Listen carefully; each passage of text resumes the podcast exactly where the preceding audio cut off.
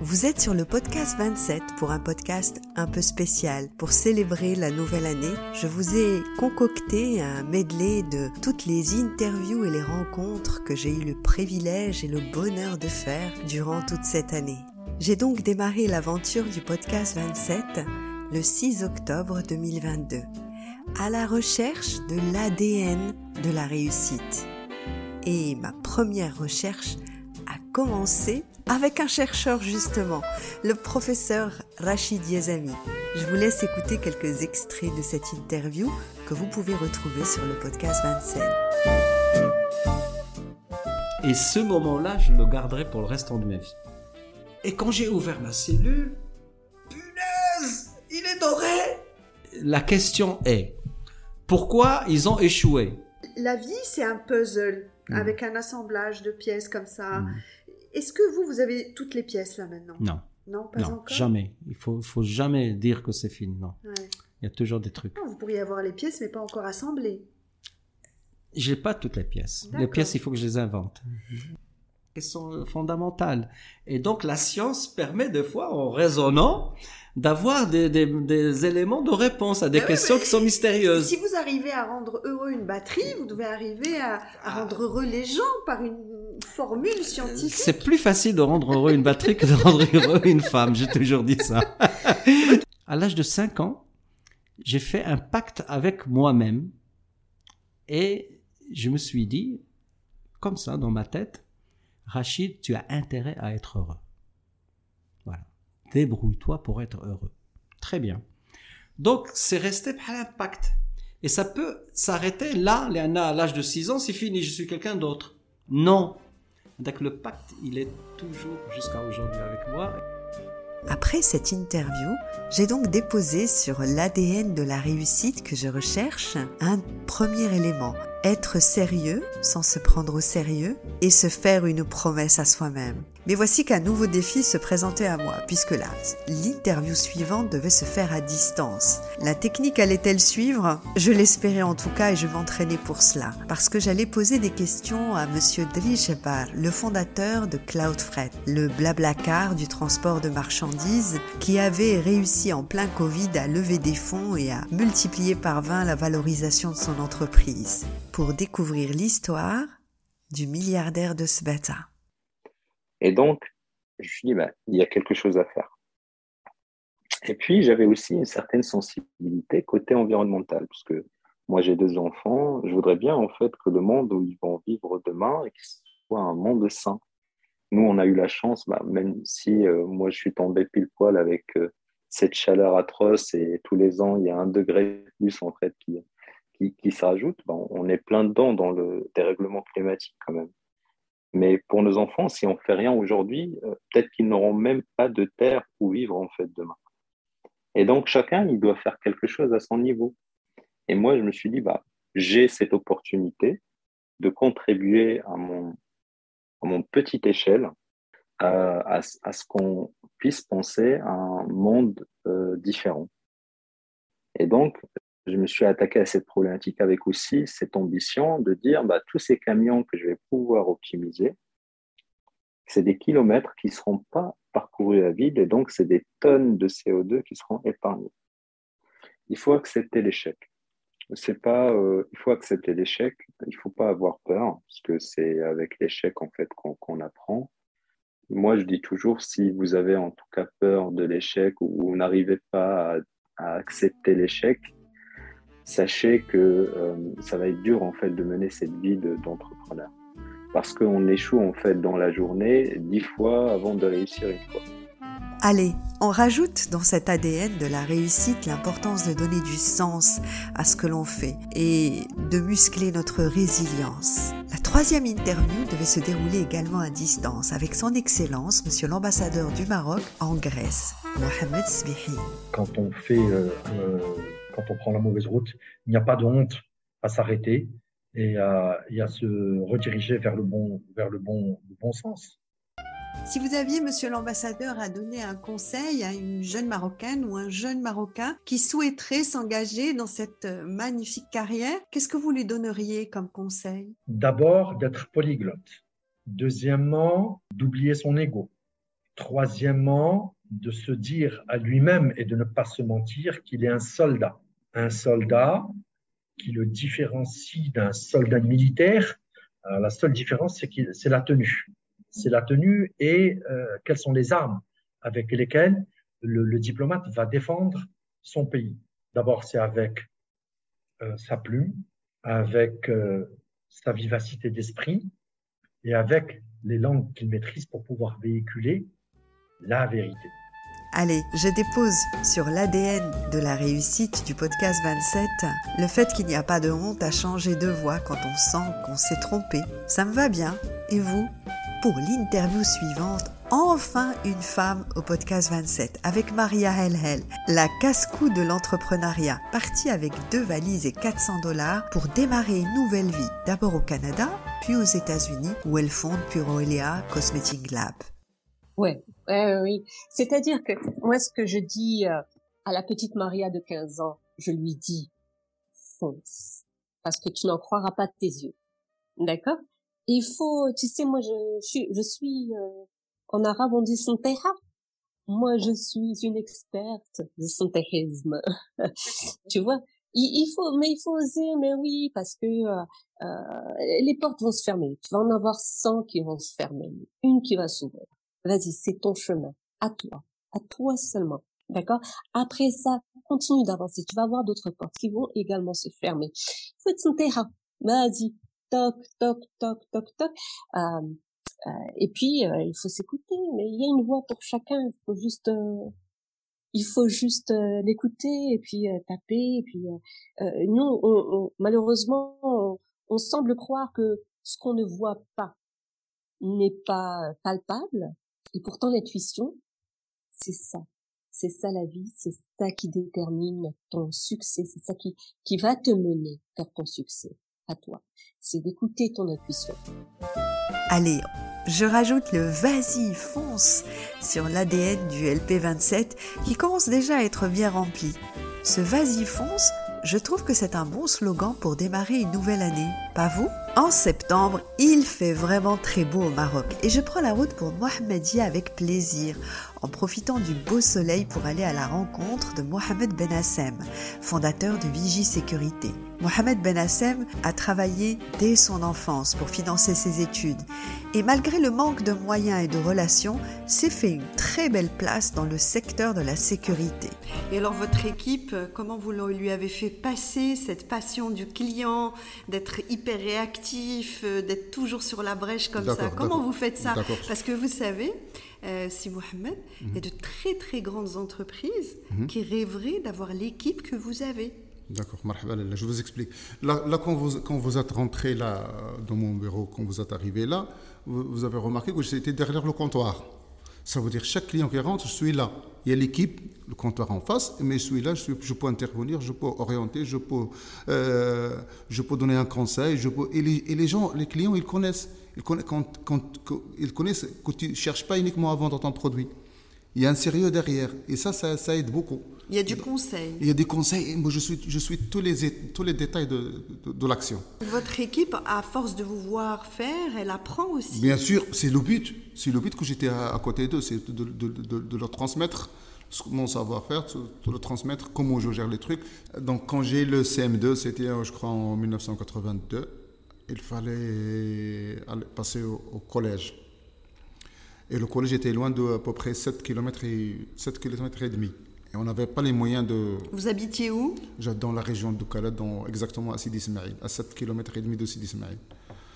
Donc euh, mes parents étaient pauvres, moi je peux pas, il n'y avait pas les moyens de transport, ils ne pouvaient pas m'acheter une bicyclette et tout ça.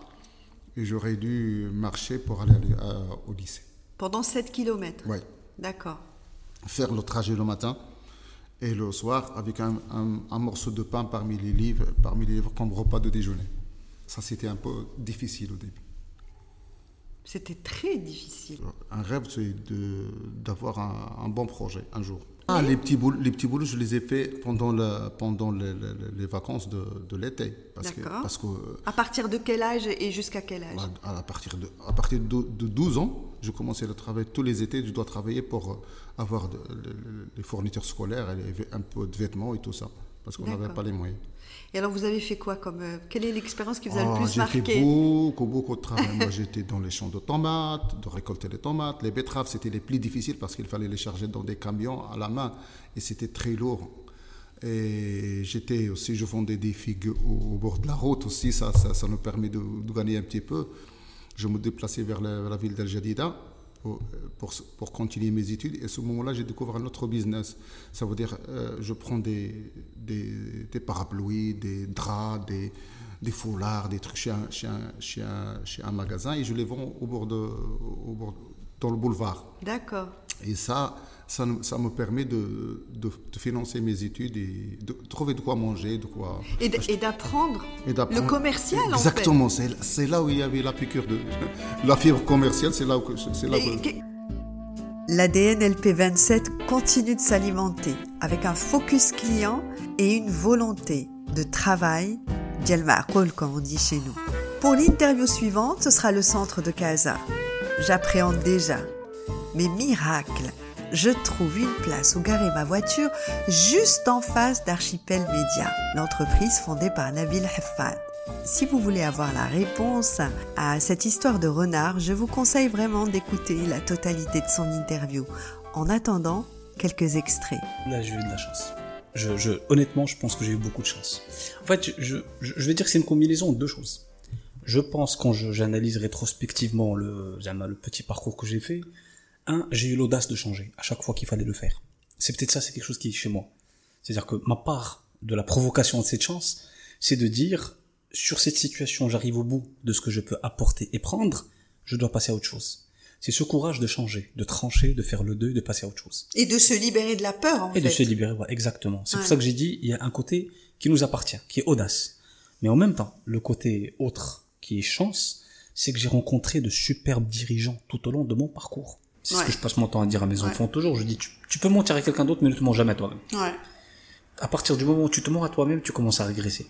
Mais si tu te regardes comme tu es, tu peux faire ton petit plan d'action et commencer à progresser à ton niveau.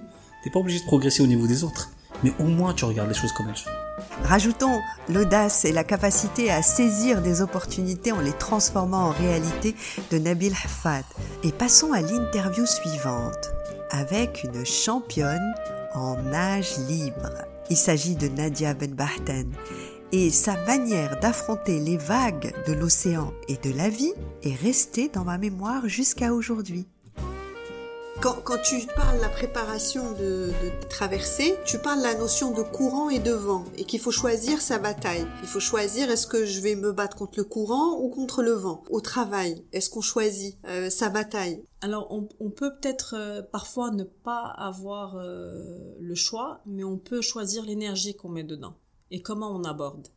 Comme, bah, comme face à un courant il y a des fois où certains courants nécessitent qu'on y mette un peu de force et d'énergie et pour, euh, pour y aller de manière frontale, parce que c'est le seul moyen. Et il y a des, certains courants où on se dit, bah, je vais le contourner, ou je mhm. vais passer en dessous, and it's okay.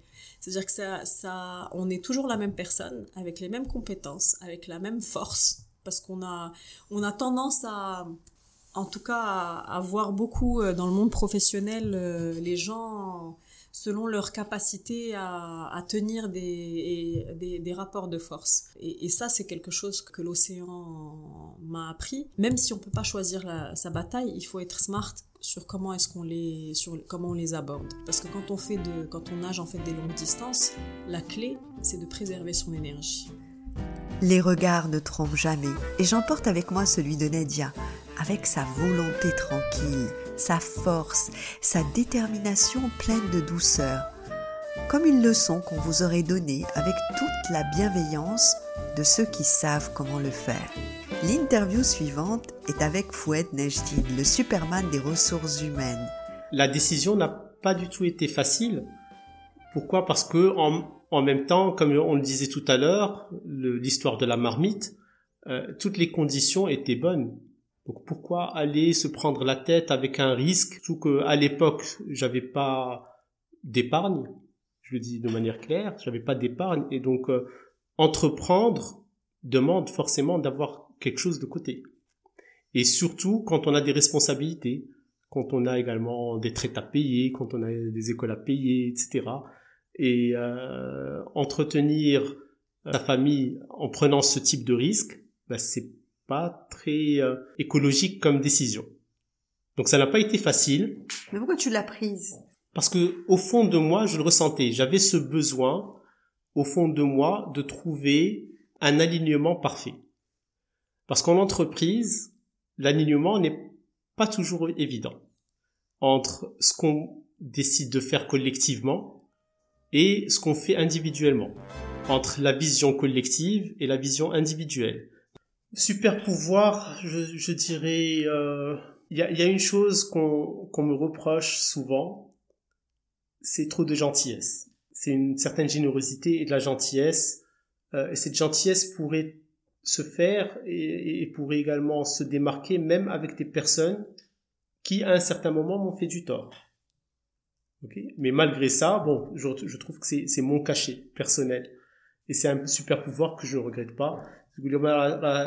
Comment on le dit parfois تقول راك بهل بارك من هالشيء هذا ok t'es pas rancunier non non non je peux tourner la page rapidement et en même temps quand je vois une personne dans, dans la détresse euh, ou dans un besoin quelconque euh, je vais être là d'accord donc on oublie ce qui s'est passé ben, s'il faut être là on est là de nouveau sur la route, cette fois-ci pour Bouskoura, et à la rencontre de Omar Ben Kiren, le single dad lifestyle, l'ex-banquier qui a troqué ses berloutis et ses costumes Versace pour des Havana et passé plus de temps avec ses enfants à Bali.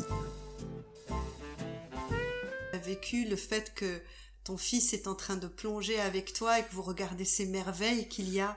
Ah ben, je vais te dire, la première plongée, c'était la pire de ma vie. Lui, il était heureux, content, en train de plonger, en train de faire le butterfly. Moi, j'étais en peur. Je dis, putain, il y a un courant qui va venir, qui va l'emmener. Qu'est-ce que je vais faire? Moi, j'étais en panique. Lui, il flottait et j'allais à chaque fois à côté. Je fais, reste à côté de moi, ne dépasse pas, ne monte pas, ne descends pas et tout.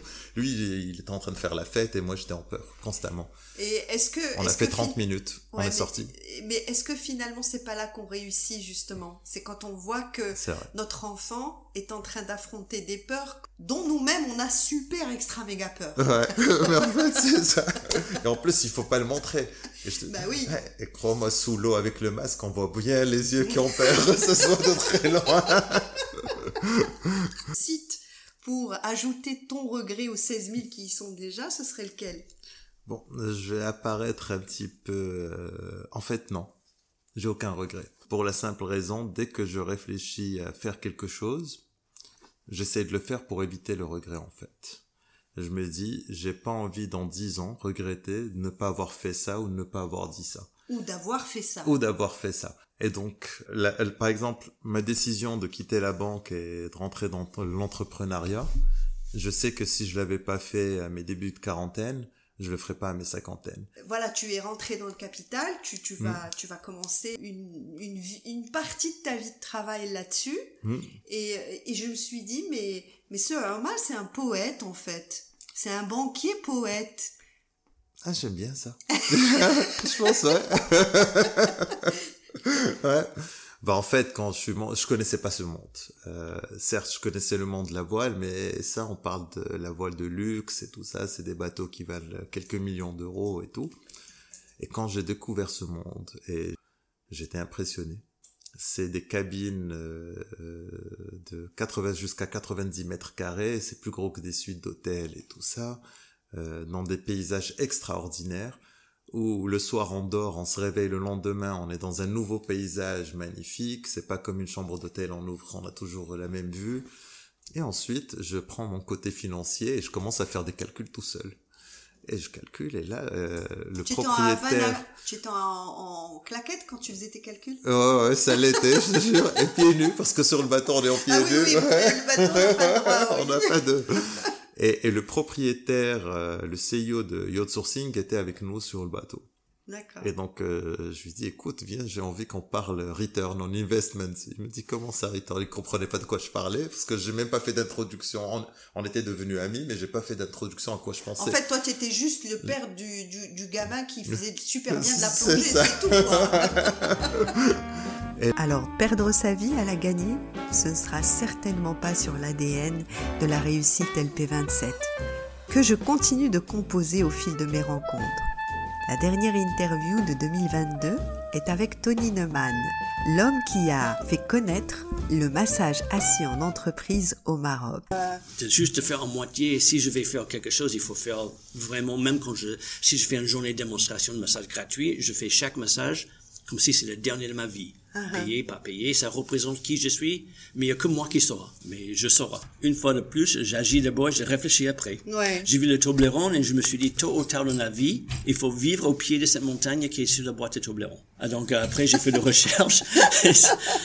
Mais ça m'a frappé comme la troisième rencontre du troisième type. Vous vous rappelez ce film de Spielberg Ah, il, ah, il avait vu cette montagne, il était obsédé par cette montagne, mais c'était pas le même effet. Voilà l'année 2022 du podcast 27 résumé. Et pour quel est l'ADN de votre réussite et que voudriez-vous rajouter pour 2023 Retrouvons-nous sur LinkedIn ou Facebook pour en parler et à 2023 pour de nouvelles interviews. Très bonne année à vous et aux vôtres.